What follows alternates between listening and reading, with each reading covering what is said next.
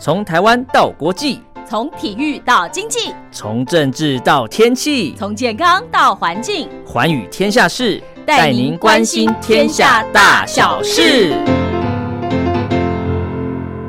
Hello，收音机旁的听众朋友，大家好，我是陈燕，又到了礼拜四、礼拜五喽。早上的七点到八点，晚上的十点到十一点，我们在空中共度一个小时。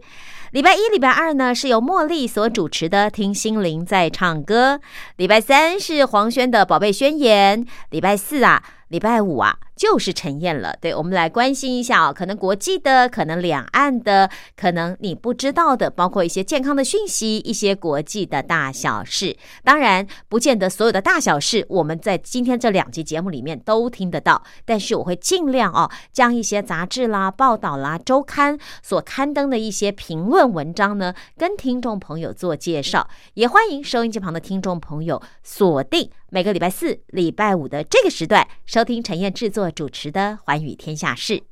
那么节目一开始，我们先来听到的是狮子合唱团带来的《再见我的爱》。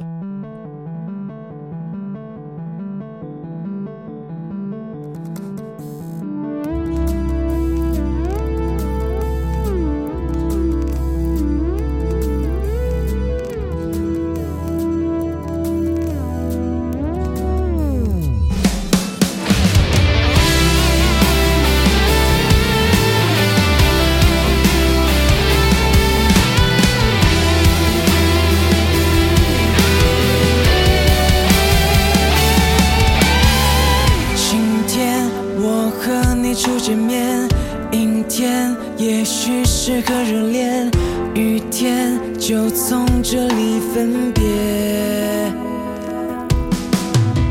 昨天彩虹带着笑脸今天泪水滴过双眼明天你有没有人陪？永远原来不能永远改变原来。很快改变，想念原来如此想念，但是不见，我们说好不见，再见我的爱，再见我的爱，有谁？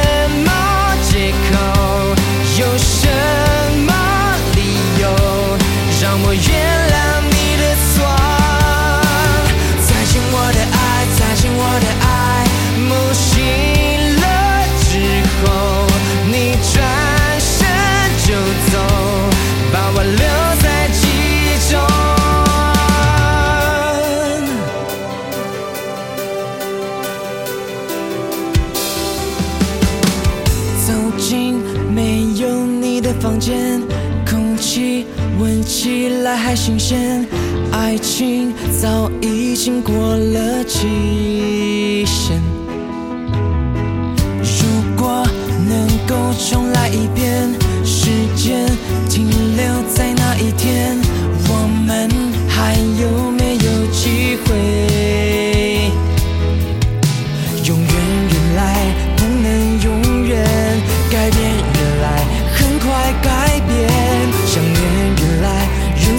想念，但是不见，我们说好不见。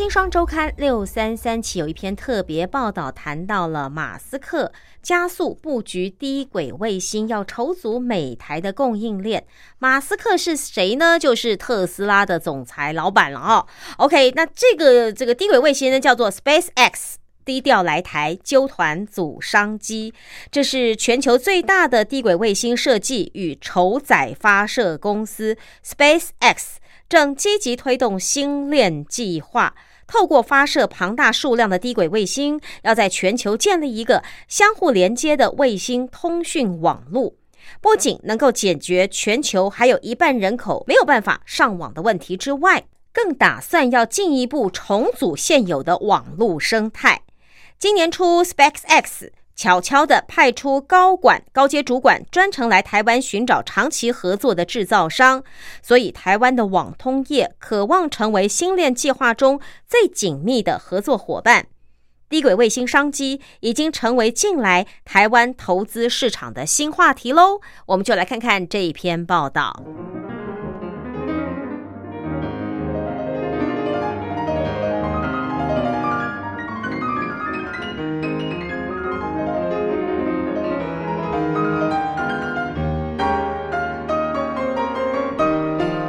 就在疫情还是很紧张的农历年后，一群美国团队悄悄地专程抵台，经过二十一天的隔离，随即展开一连串极度低调的拜会活动。从中央政府一路到民间的企业，话题都围绕在一个关键字上，就是 SpaceX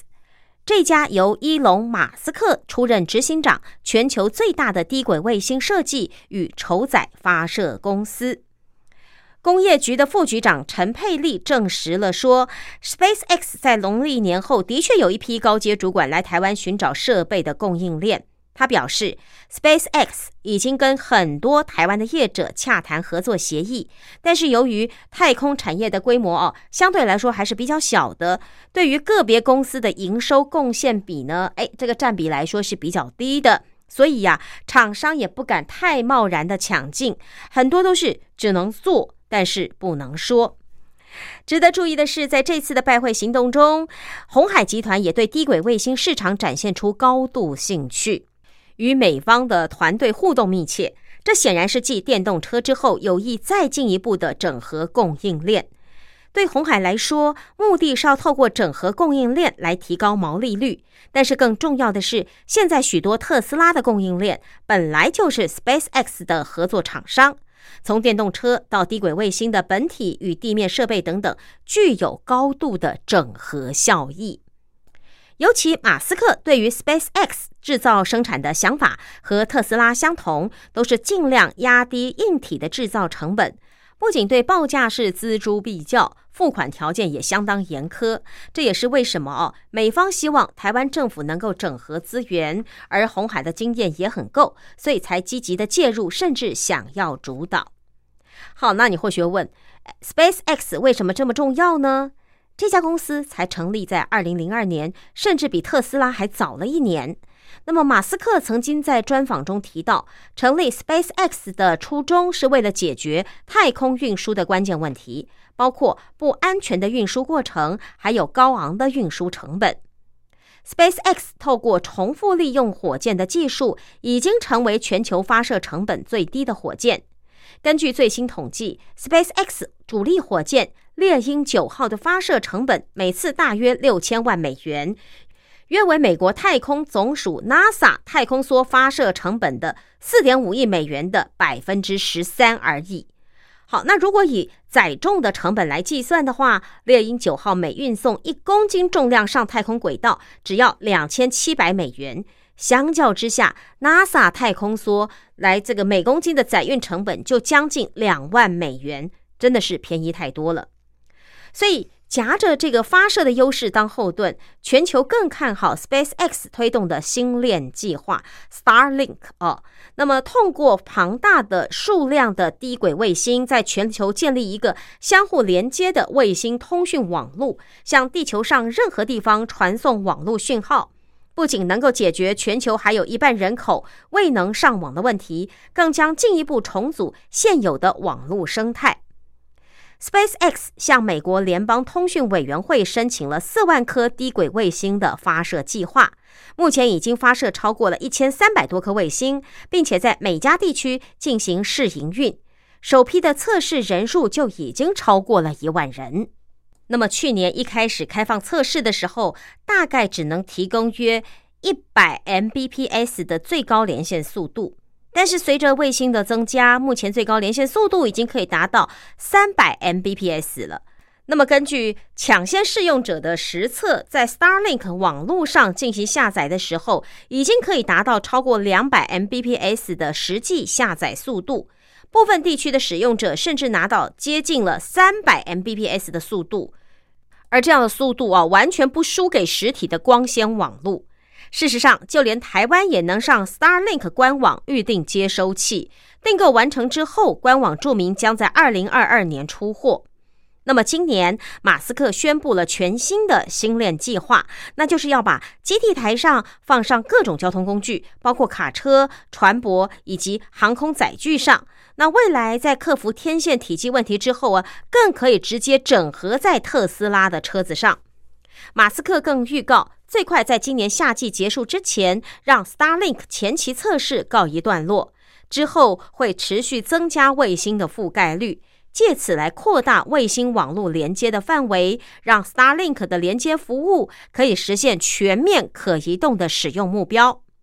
而一旦星链计划全面开展，将为整个通讯市场带来新一波的革命。这也就是为什么台厂根本不敢忽略这个市场的原因。工业局的副局长陈佩丽表示，台湾网通 ICT 就是资讯与通信科技产品市场占有率都是数一数二的。未来低轨通讯卫星的相关设备供应链，在既有的技术优势下，台湾也不会缺席的。那么目前知道的是，除了 SpaceX 之外，亚马逊也曾经跟台厂来接触，少量的采购进行测试。而工业局提供了包含贷款或者是租税优惠等多种方案，来协助相关的供应商，包括台阳、方兴这一类卫星地面设备供应者，都曾经在政府的产创平台补助计划当中。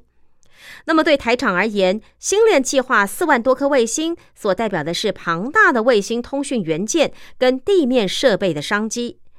每年上千颗的新发射卫星只是基本，后续四万颗卫星发射完成之后，每年还有将近六千颗的卫星来汰换。不论在发射或是卫星通讯的布局方面，都需要有大量的地面设备来协助，比方说相位阵列天线、功率放大元件、伺服器，还有各种有线、无线网络设备。那么在最关键的网通这个设备方面呢，台湾更具有。绝对上的技术优势。而稳茂董事长陈进才日前接受《财讯周刊》采访的时候也说，通讯卫星所需要的功率放大元件，为了是低消耗还有高功率的要求，都会使用第三代半导体技术来进行制造。稳茂能够提供中低轨卫星通讯用的毫米波、高频射频，还有这些元件哦，不只是主流砷化钾。具备更加性能的氮化钾技术呢，都已经齐备了。好，那么看到地面接收器的是台厂的商机喽。就以五百美元的小型卫星地面站 VSTAT 为例啊，光是美国市场的潜在需求就可能有上千万组之谱。事实上，美国联邦通讯委员会已经批准 SpaceX 五百万个客户卫星接收终端的部署要求。小型的卫星地面站包含了蝶形天线。呃，步进马达还有各种的通讯元件，虽然结构并不复杂，但是成本与整合就是关键。好，那我们看台厂的供应链，像是台阳啦、启基啦，还有新复兴啦，以及华通、台光电等等，都在核心零组件的供应方面占有重要的角色。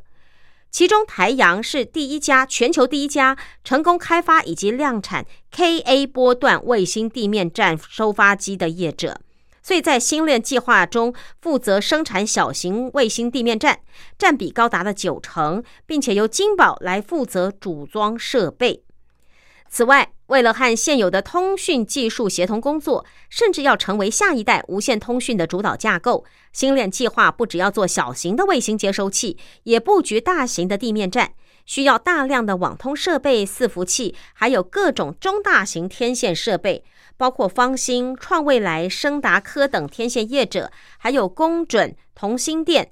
汉泉、维西等等通讯零组件业者都有机会受惠。值得注意的是，随着 SpaceX 宣布移动地面站的概念，包括联发科、稳茂、广达、研华、中磊这些小型基地台的供应链也有机会受惠的。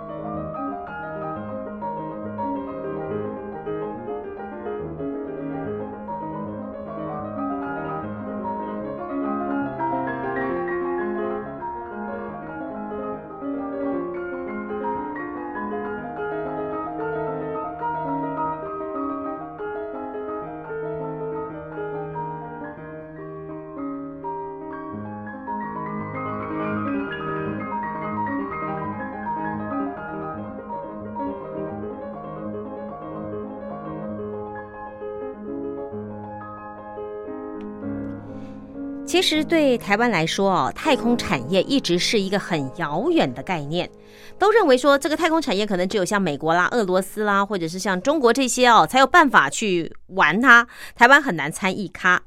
那事实上呢，台湾因为半导体与无线通讯技术非常深厚的经验。还有相关供应链的成熟，不止搭上了太空供应链的核心位置，未来甚至有可能拥有自主的整套太空产业。但是目前呢，还缺临门一脚的就是太空发展法，这就是关键的一步。科技部前瞻司及应用科技司司长陈国良在接受《财讯周刊》专访的时候说：“台湾的太空法即将通过并实行，就可以说解开了台湾发展太空产业的最后一道枷锁。”而未来太空产业也会从产官学各方面来全力的推动，并且进行全方位的布局。对于台湾未来要打入国际太空的供应链，甚至成为呃这个技术的主导中心呢？其实，哎，科技司司长陈国良非常的有信心。他说，目前全球有三十一个国家拥有太空法，都必须遵守全球五大太空公约的规范。台湾制定太空法是为了赶上国际潮流，避免国内相关业者在技术或产品发展过程中破坏了国际的默契，同时也要向全世界来宣告，台湾的产业正式迈入太空世代，而未来将大开合作之门。台湾在太空产业以及相关技术本来就有很好的基础，要拿到 SpaceX 的订单不是什么大问题。推行太空法的重要性就在于，政府有了法规依据，可以整合施政资源来推动整体太空的产业发展。陈国良认为，台湾业者先与 SpaceX 或亚马逊之类的国际大业者合作，等于站在巨人的肩膀上，可以更有效地找出未来产业要走的方向。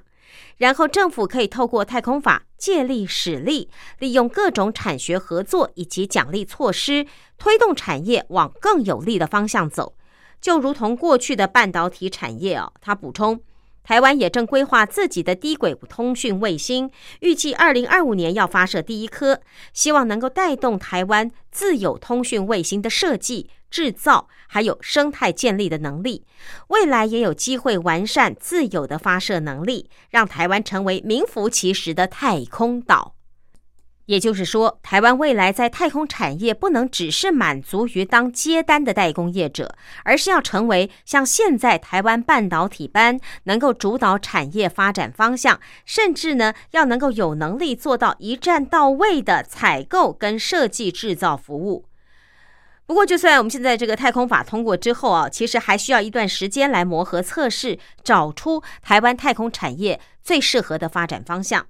尤其过去台湾的太空产业，包括设备、发射等不同技术领域，会因为法规限制，使得发展受到阻碍。好比说，商业火箭发射前的试射，常常会因为找不到可用的场地，还有发射空档，可能就没有办法进行了。而太空法可以更好的协调政府不同部门间的沟通，来帮助松绑这一方面的限制。而一手推动太空法的立委苏巧慧也认为，这是台湾未来太空活动管理、促进太空产业发展的基本法规框架。以台湾来说，太空法订立之后，攸关国家太空中心升格的法人组织设置条例也要起草，而行政部门也要依据太空发展法的授权，订立相关的行政法规，包括登陆、发射许可、发射场域管理等等。太空法将是一个起点，代表台湾要进军太空产业，还有国际太空市场的决心。太空法所带来的最实际帮助，立即来说就是国内的太空活动有了法源、管理规则，在有稳定法治框架，还有政府对太空发展的宣示之下，国内外的投资者也会愿意在这个领域投入资金，进行产业技术的发展、产品的研制。最终的希望就是在稳定的法制下，能够促成国内太空产业链的成型，并且接轨现在世界上商业太空的发展。好，所以待会儿呢，我们继续来看看哦，美国有两大富豪的竞争，从地下到天上，不止比财富，还要比这个星际争霸战，所以也是跟我们今天的这个太空有关系的话题。音乐过后，再继续回来聊聊这个话题。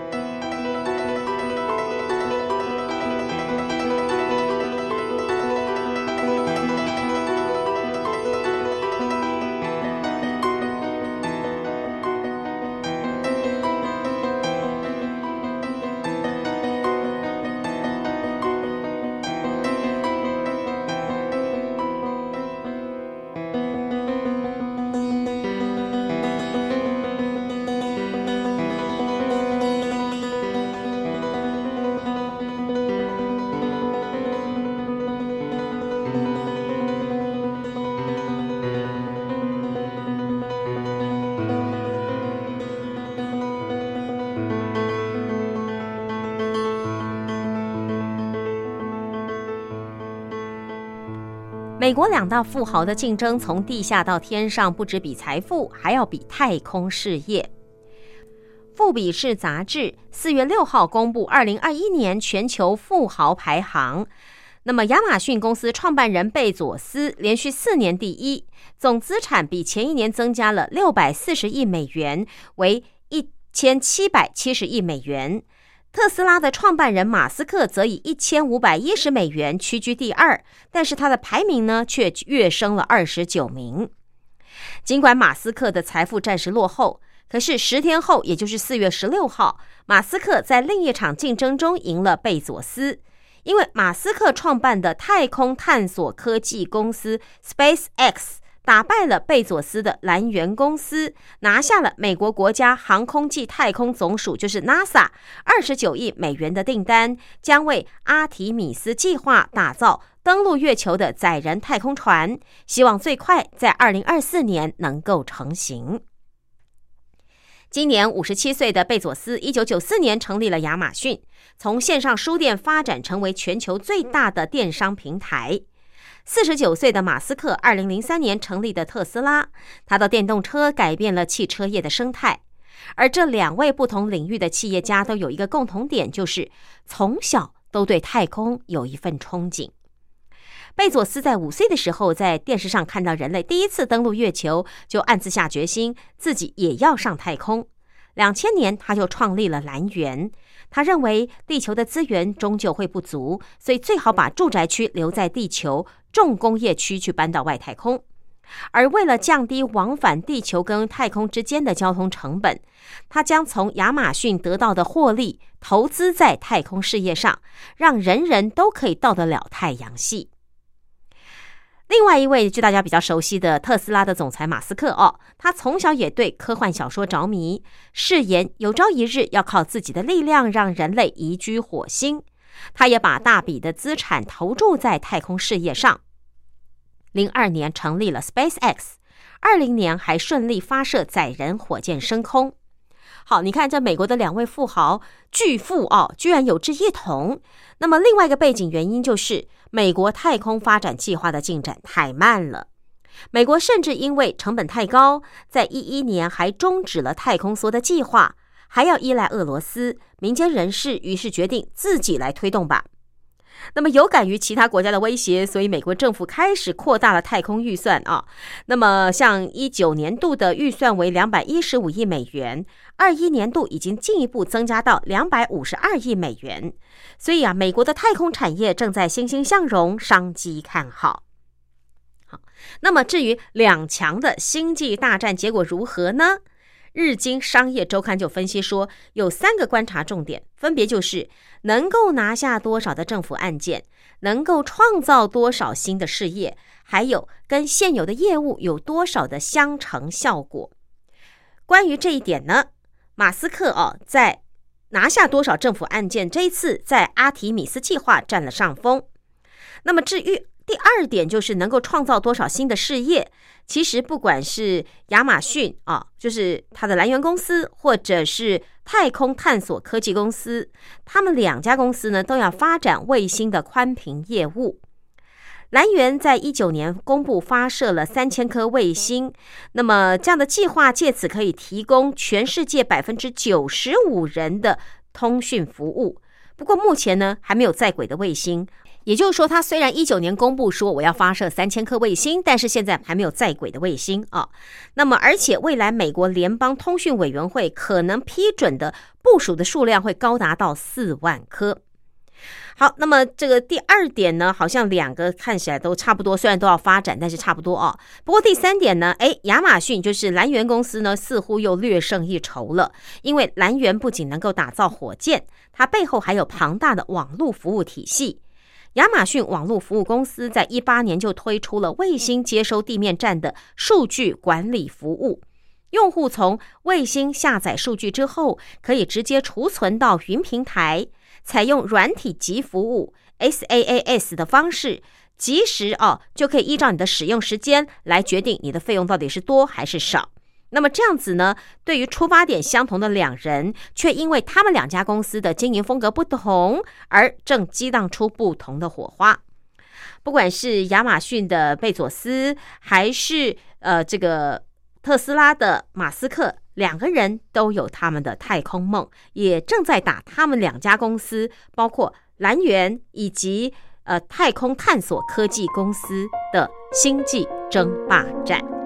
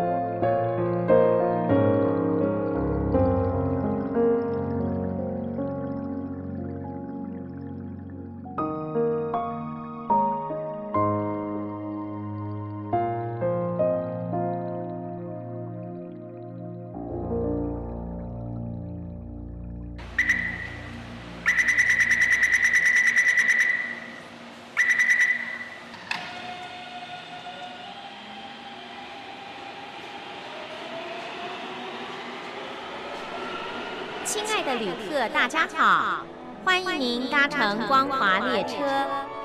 我们中途的停靠点有中波七一一千赫、九八一千赫、八零一千赫、八四六千赫以及短波九七四五千赫。希望您随时利用这些频道上车，和光华之声的朋友们一起翱翔天际。看到这篇报道呢，是中央社哦，来自巴黎的报道，就是法国媒体也在分析说，法国的青少年逐渐成为台湾珍珠奶茶惊人的消费族群，真奶店外的人龙成为疫情下学生的社交净土。受访学生说，边和朋友聊天边买真奶，这是最棒的事情。法国的《世界报》在当地时间五月二十一号的一篇专栏分析哦，那么作者富尔首先提到美国作家兼金融顾问巴赫发明的词汇“拿铁因素”。所谓的“拿铁因素”指的是每天看起来似不起眼的小花费，可是加总起来却非常的惊人。过去几年，法国逐渐出现了“真奶因素”的现象，开始蚕食都市青少年口袋里的零用钱。而这些青少年从国中开始就知道如何把五欧元的零用钱花在这个甜饮上，而不愿意强迫自己喝苦涩的星巴克咖啡。你知道五欧元大概台币多少钱吗？一百七十块。好，那么这篇专栏文章也说，这些来自台湾的饮料十多年来逐渐席卷法国，但是二零一九冠状病毒疾病 （COVID-19） 的疫情让真奶热在青少年间发酵，因为它比红石榴糖浆水更成熟，比意式咖啡更容易入口。用吸管穿透封口，其实这种饮料最适合外带，也成了青少年不受拘束的象征。作者富尔观察，在疫情期间，真奶店外排队的人龙成了社交场所的最后净土。加上所有可能的选项，那么乌龙啊、绿茶啊、冷啊、热啊、牛奶呀、植物奶呀等等啊，各种口味。学生说，我们可以在排队时间花上好一段时间来讨论讨论。富尔在他的专栏也写到说，这些真奶族通常都得到了父母的同意，让他们享用这种化身为饮料的甜点。在社交网络与各种危机四伏的时代，有哪个父母会去担心茶呢？去买杯真奶会比去滑板公园还来得好说些，而且也不会引起去素食店那种反对的意见。还有青少年也不用跑太远，因为很多真奶业者都选择开在学校附近。专栏分析啊，这些国中生每个礼拜大概有两欧元的零用钱，再加上买菜啊、跑腿的零钱呐，其实就可以来上一杯。而发现说，他们思考要点什么饮料的时间，可能比喝饮料的本身还要久。尤其是复杂的选项，可能会让第一次光顾的人眼花缭乱。而且他们也不会提问，不然就会露出说：“哎，他们很没有经验的，有点囧啊。”所以，当富尔走进这些青少年真奶族，问他们热爱真奶的原因，有人说：“我也是需要一些时间跟闺蜜相处啊。”那也有人说：“一边跟死党视讯，一边走去买真奶，这是生活中最棒的事情。”当然，也有呃，这个学生向记者说：“真奶一杯五欧元，我已经太习以为常了。我爸妈限制我一周只能喝一杯。”真奶呀，比糖果还持久。那又学学生说：“哎，这个国中生啊，是世界上最大的真奶族。”好，这个是在法国，其实在其他国家也有。我们再来看看。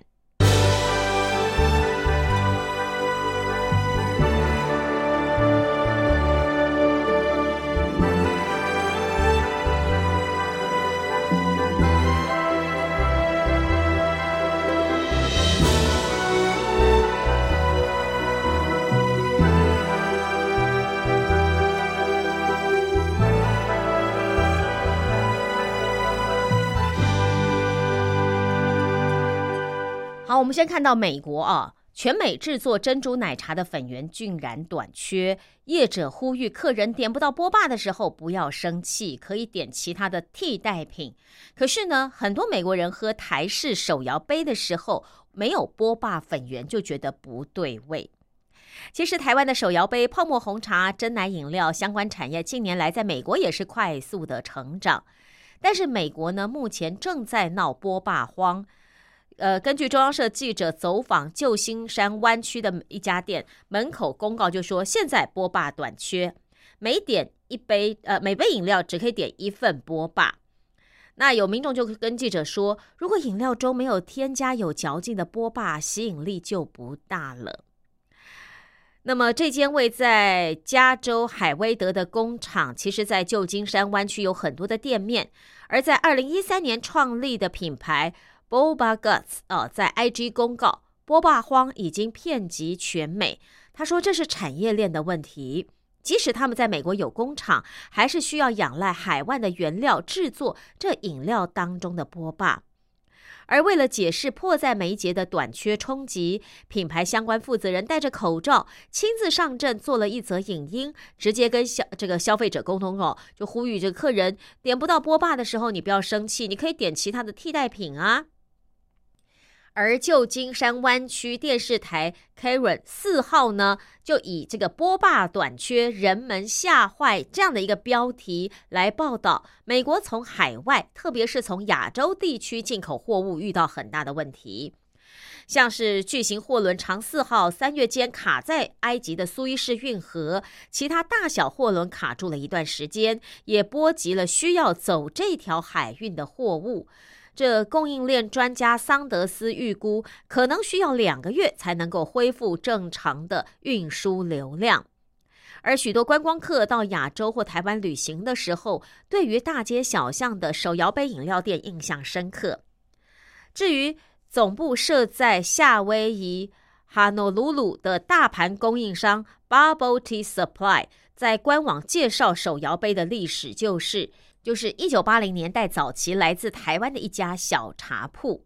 手摇杯之于台湾，就像咖啡与可乐之于美国。并且用 QQ 呃这个来形容啊，因为台湾人形容这个珍珠奶茶或波霸的那个 QQ 的时候，就是它嚼劲儿的用词哦，也在他们的官网上哦解释了 QQ。而真奶店呢，目前正如雨后春笋般的在美国开展，估计加州至少有百家以上的手摇杯店家。好，这是美国，再来我们看看新加坡又发生了什么事。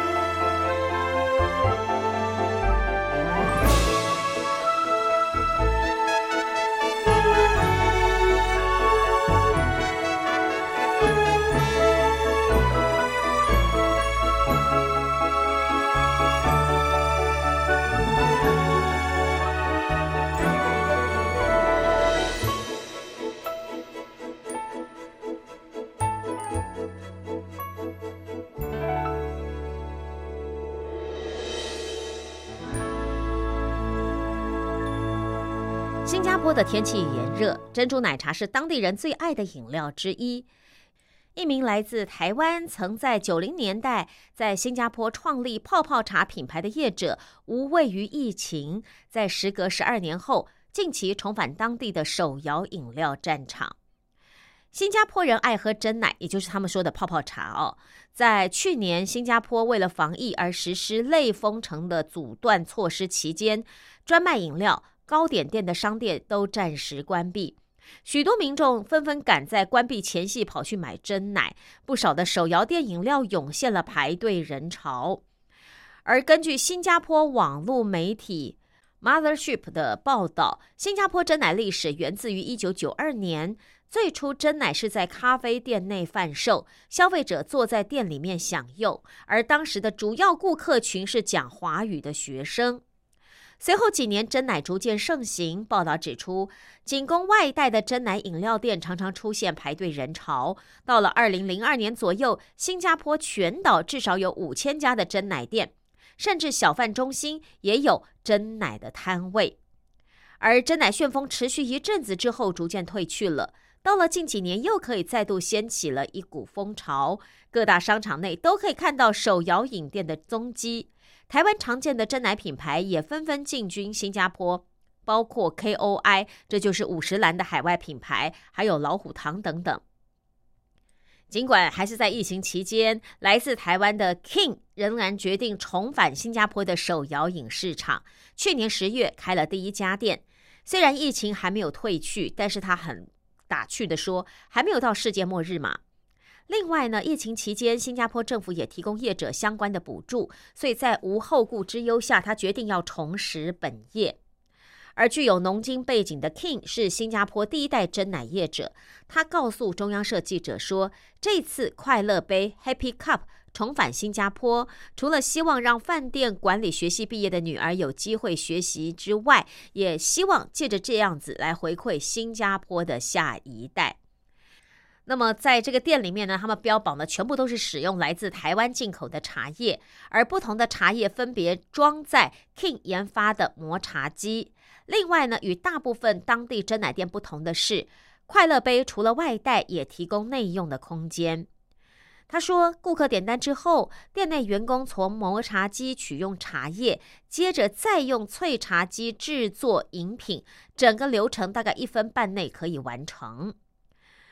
回顾二十五年前投身真奶事业的机缘，King 说，当初想让孩子到新加坡就学，所以一九九六年全家搬到新加坡。他记得刚到新加坡是七八月，天气很热，当时街上的便利店很少，想买一杯可乐都不容易，所以他原先计划要开旅行社，这样的想法呢就有了改变。他认为新加坡的气候炎热，很适合引进台湾真奶，所以创立了快乐杯。那直到如今，不少超过三十岁的新加坡人还记得这个品牌。那么，King 说，在他的事业全盛期间呐，新加坡全岛共开了四十六家店。不料，二零零八年金融危机导致业绩备受冲击，他随后决定撤出新加坡市场，全家回台湾待了一阵子，后来搬去美国定居，直到去年又从美国搬回新加坡。而他这一次哦，呃，重返新加坡的规划呢，King 表示说。去年开了第一家店之后，预计今年底会陆续再开三家店，接着就是希望进军机场或赌场，再下一步就要着眼国际市场。他认为只要好好做，就会有人想加盟。他也希望未来可以走出新加坡，把台湾茶带到中东、欧洲的国家。好，这是在新加坡讲到珍珠奶茶。那接下来呢，我们来看看越南。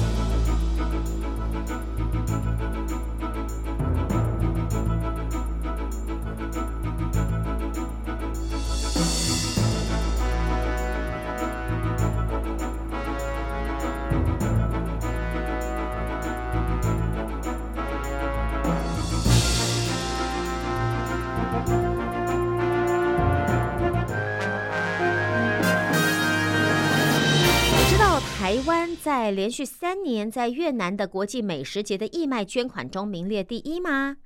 驻越南代表处今年还增加凤梨酥、呃麻油猴头菇汤，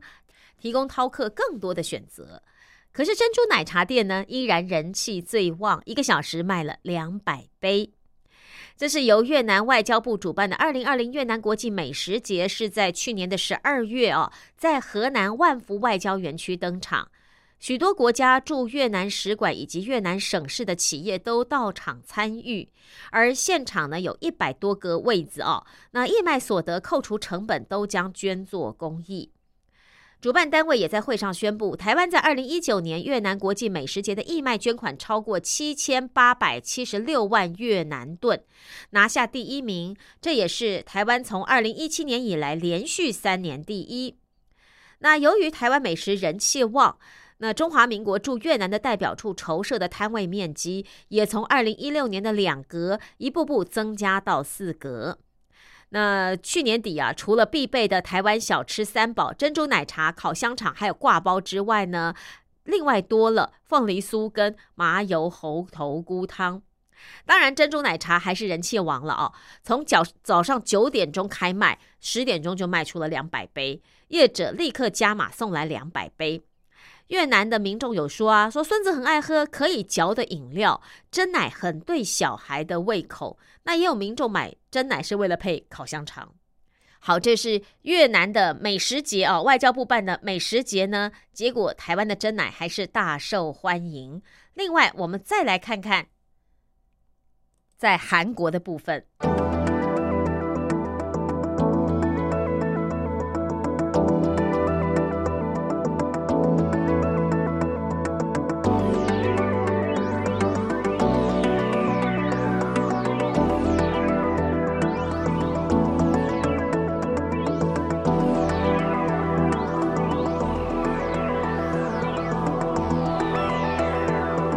因为受到二零一九 COVID-19 新冠肺炎病毒的影响，出国观光旅游就成了遥不可及的梦想。韩国的便利商店贩售的台湾小吃零食，甚至成为韩国民众的心灵慰藉。当韩国的记者被许久没有看到的韩国友人问到一个问题，就是说：“你吃过 CU 卖的那个吗？”CU 是韩国最大的连锁便利商店。他他他朋友说，这个听说是台湾小吃，超好吃的。呃，那么他这个记者听到以后，他就以为说，哦，那可能是真奶的冰棒吧，或者是凤梨酥吧。结果答案却出乎意料，竟然是士林夜市大排长龙的人气小吃——王子气死马铃薯。那过去在韩国提到以小吃闻名的台湾，一般人最先想到不外乎是珍珠奶茶啦、凤梨酥啦、芒果冰啦。而随着台湾观光因为综艺节目打开了知名度，访台的韩国观光客也增加了，就使得韩国市面上出现了更多的台湾美食。除了在首尔街头随处可见的台湾手摇饮品牌之外，像是 cheese 马铃薯、小笼包、台式的三明治等等小吃，也进驻了韩国的便利商店。根据韩国先驱报的报道，从 LG 集团独立出来的 GS 集团旗下连锁便利商店 GS Twenty Five 二十五哦，从台湾直接进口商品销售额，从二零一八年的零元，你知道它二零一八年以前没有进口台湾的东西，短短两年迅速成长，大概二十呃九十二亿韩元，约合台币二点三亿元，而超越了原本独占鳌头的日本。不仅 GS 二十五去年九月与老虎堂合作推出的老虎堂黑糖奶茶抢下了冷藏饮料销售冠军，GS 二十五从台湾进口的三十万支小美黑糖真奶冰棒也在四个月内完售，哇，这人气是不容小觑。那么根据台湾交通部观光局的统计，在疫情爆发前，二零一九年访台的韩国旅客超过一百二十万人次。韩国第二大连锁便利商店业者 Seven Eleven 相关人士指出，台湾是韩国二十三十多岁年轻族群最爱的观光地之一，所以也推升了相关食品的销售表现。此外，因为日本对韩国采取出口限制措施，韩国从二零一九年起发起抵制日货运动，到现在进口日货。大受影响，这也是台湾商品人气飙升的原因之一。韩国媒体《生活经济》报道说，GS 二十五从日本进口的直接进口的商品销售额，从二零一八年的五十三亿韩元降到零。哇，这个这个速度也太快了！我们刚刚才说，呃，从台湾进口的这个零食哦，是多少？从零，对不对？成长到九十二亿元，可是日本呢的商品却从五十三亿韩元降到零，这个速度也太惊人了啊！好，这就是台湾的珍珠奶茶在呃新加坡、在美国，还有在之前的法国啊，甚至呢在韩国啊，还有小吃，对不对？都非常的受欢迎。但是你知道吗？台湾的真奶竟然成了日本大学的学测考题。有没有问题呀？待会儿告诉你。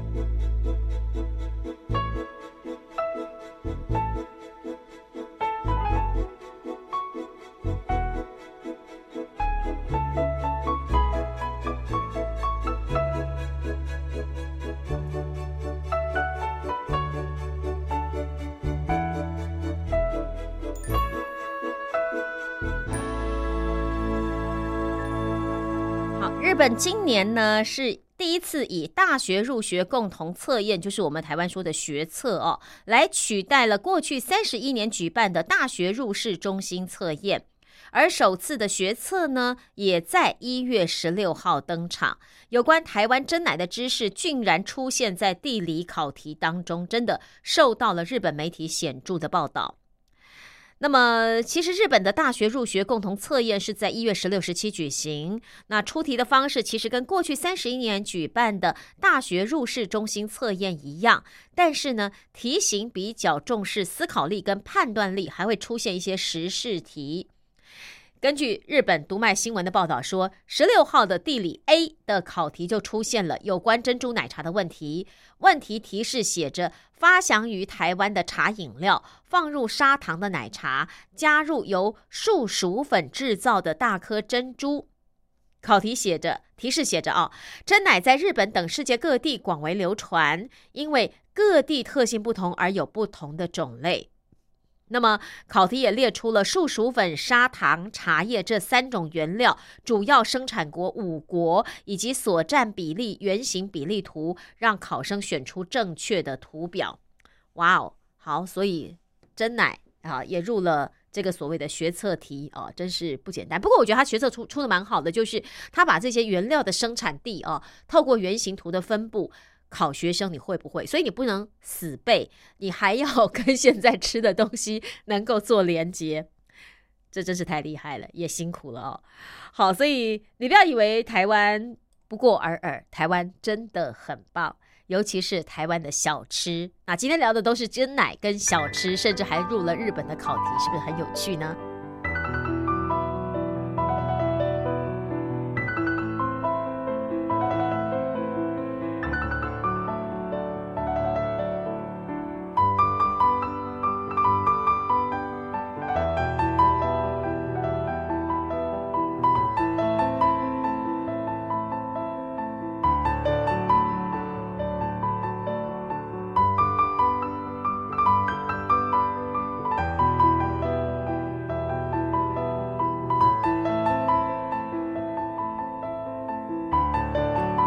收听今天的《寰宇天下事》，我是陈燕，预祝你有个愉快的周末假期，我们下周见，拜拜。